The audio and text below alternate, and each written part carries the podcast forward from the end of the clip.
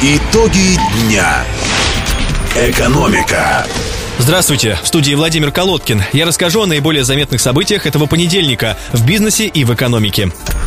Финансовый рынок. Регулятор отозвал сегодня лицензию у Интеркоммерца, который занимает 67 место в банковской системе России. Об этом говорится в пресс-релизе, опубликованном на сайте ЦБ. Как отметили в Центробанке, из-за значительного дисбаланса между активами и обязательствами банка его оздоровление с привлечением агентства по страхованию вкладов и кредиторов не представлялось возможным на разумных экономических условиях. В итоге решение об отзыве лицензии было принято в связи с неисполнением законов о банковской деятельности и нормативных актов, а также со снижением размера капитала ниже минимального значения. Стоит отметить, что Интеркоммерц был партнером виртуального Рокетбанка и выпускал карты под его брендом. В январе, после начала проблем у Интеркоммерца, Рокетбанк оповестил своих клиентов, разослав письмо с советом забирать свои средства с карточек. После этого Интеркоммерц заблокировал доступ клиентов Рокетбанка к их счетам. Интеркоммерц стал самым крупным страховым случаем в истории агентства по страхованию вкладов. По предварительной оценке, оно может выплатить вкладчикам лишенного лицензии банка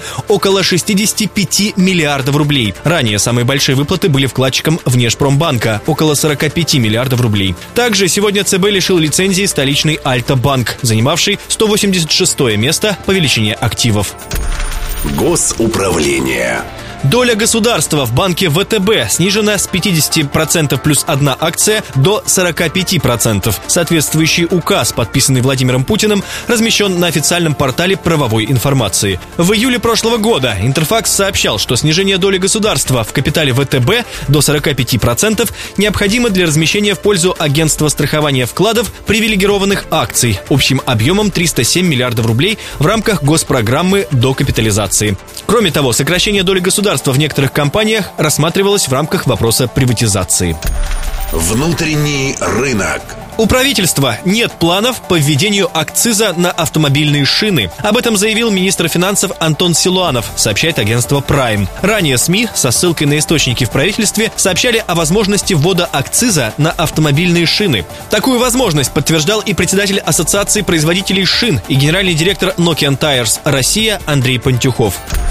Глобальные рынки. Россия все более успешно конкурирует с США и Канадой на мировом рынке пшеницы и в этом году может стать крупнейшим ее экспортером. Об этом говорится в статье, опубликованной в газете Wall Street Journal. Как отмечает издание, в число государств, где производители пшеницы выигрывают от роста курса доллара, входят наша страна, Аргентина и Франция. В материале констатируется, что французскую пшеницу уже продают в Индонезии, а российскую в Нигерии. Как указывает газета, в этом сельскохозяйственном году Россия Россия имеет все шансы стать крупнейшим экспортером. По данным Американского министерства сельского хозяйства, экспорт пшеницы из США в соответствии с прогнозами снизится до минимальных за 44 года показателей, до 22 миллионов тонн. А вот экспорт России, согласно прогнозам чиновников США, вырастет на 3%, до 23,5 миллионов тонн. Согласно статье The Wall Street Journal, российскую пшеницу, учитывая ее низкую стоимость, начинают поставлять туда, где ее не было на протяжении многих лет или вообще никогда не было. Она укрепляет укрепляет свое положение на рынках, где прежде ведущую роль играли США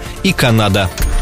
Локальный бизнес. Агентство инвестиционного развития Ростовской области назвало первых резидентов новой территории опережающего развития, созданной на базе города Гуково. Это проект завода по производству медных анодов и катодов компании «Гриф» и предприятие по производству газобетона компании «Стальные решения Девелопмент», которые уже арендовали землю в Гуковском индустриальном парке. Кроме того, агентство инвестиционного развития надеется привести в Гуково еще одного инвестора с проектом производства стройматериалов. Речь идет о строительстве завода по выпуску различных видов кирпича и теплой керамики. По данным агентства инвестразвития региона, предполагаемый объем инвестиций более 2 миллиардов рублей. Напомню, в начале февраля правительство России официально присвоило шахтерскому городу Гуково статус территории опережающего развития.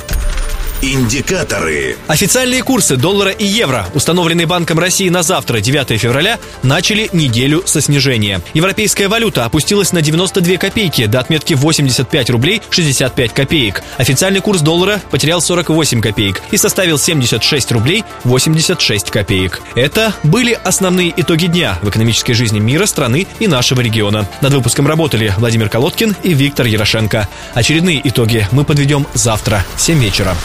Итоги дня. Экономика.